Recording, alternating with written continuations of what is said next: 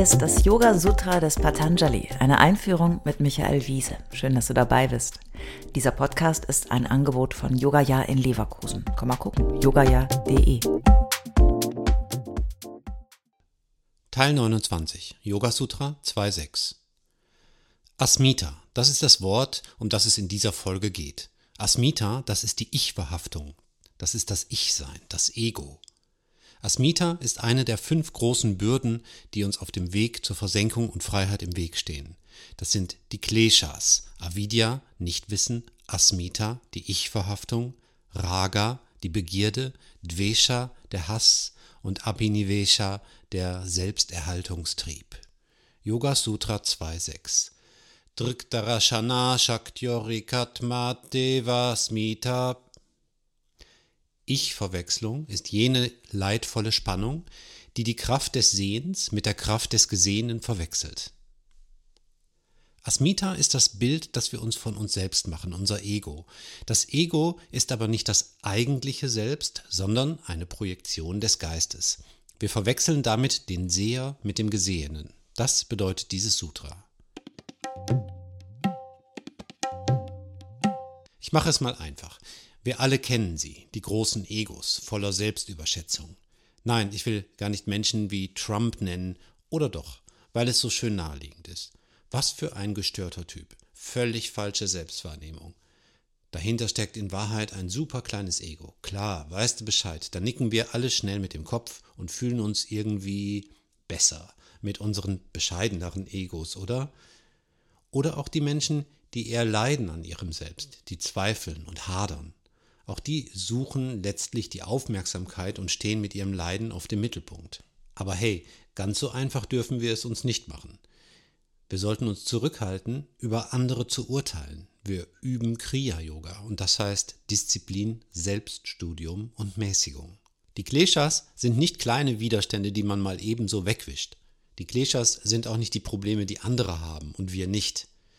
Die Kleshas sind wahre Naturgewalten, keiner kann ihnen entkommen, denn diese Hindernisse stellen sich nicht von außen in den Weg. Sie liegen in der Natur des Menschen begründet. Sie sind, neudeutsch gesagt, systemrelevant. So wie Yoga den Weg aufzeigt, die Freiheit aus sich selbst heraus zu schöpfen, so wurzeln auch die Hindernisse eben im eigenen Wesen.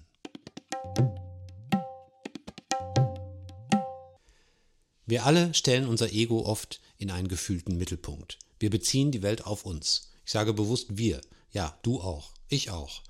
Wir tragen das alle in uns, denn wir sind Menschen. Selbst die erfahrensten Yogis, das steht an einer anderen Stelle im Sutra, können ihnen nicht entkommen und es bleiben immer Keime von ihnen übrig, die wieder sprießen, sobald man sie wässert. Asmita bedeutet also die Verwechslung von Seher und Gesehenem. Was heißt das? Wir wissen ja schon, dass eine der Kernfragen des Yoga ist, das Verhältnis zwischen wahrnehmender Instanz und Wahrgenommenen auszutarieren zwischen wahrnehmendem Selbst und den Objekten der Wirklichkeit liegt die ständig interpretierende und wertende Instanz, das Chitta. Das muss so sein. Das ist die Natur unseres Wesens als Worttiere, die wir sind. Chitta ist der Interpret, nicht die Quelle der Wahrnehmung. Solange es um das Ego und die Außenwelt geht, ist es noch relativ einfach. Ich nehme einen Baum wahr, einen Tisch, einen Vogel, einen anderen Menschen und alle diese Eindrücke sortiere und bewerte ich, beziehungsweise eben mein Chitter. Aber wir sind als Menschen ja auch gleichzeitig Sehende und Gesehene. Wir sind selbst Objekt unserer eigenen Wahrnehmung und jetzt wird es vertrackt. Wir kreieren mit unserem Chitta auch ein Bild von uns selbst, eben ein Selbstbild. Das Deutsche kennt das tolle Wort Selbstbildnis. Das verrät schon, dass es sich hier um eine hm, doppelte Ausgabe von uns handelt, eine Kopie, ein gestaltetes Kunstwerk. Wir erschaffen ein Selbstbild von uns und identifizieren uns mit diesem Selbstbild. Wir betrachten, ja wir verwechseln es mit unserem Ich. Deswegen ist Asmita eben ein Avidya. Es ist eine Täuschung, die es zu durchschauen gilt.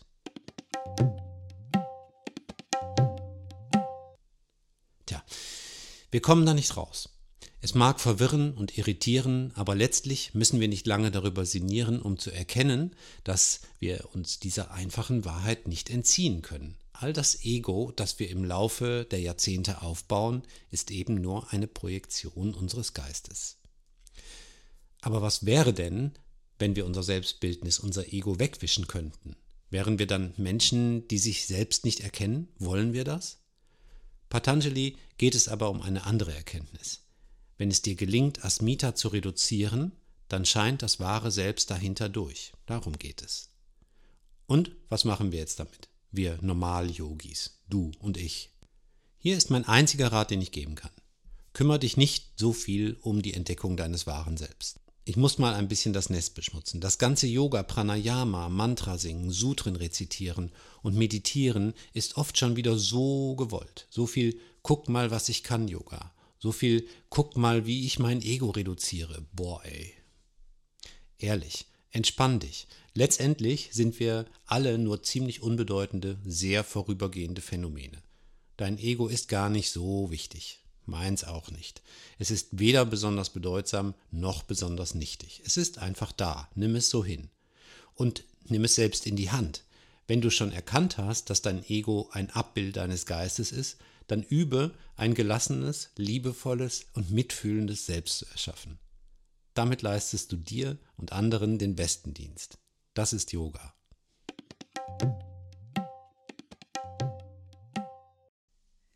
Alle bisherigen Folgen kannst du jederzeit nachhören, auch wenn du jetzt erst eingestiegen bist.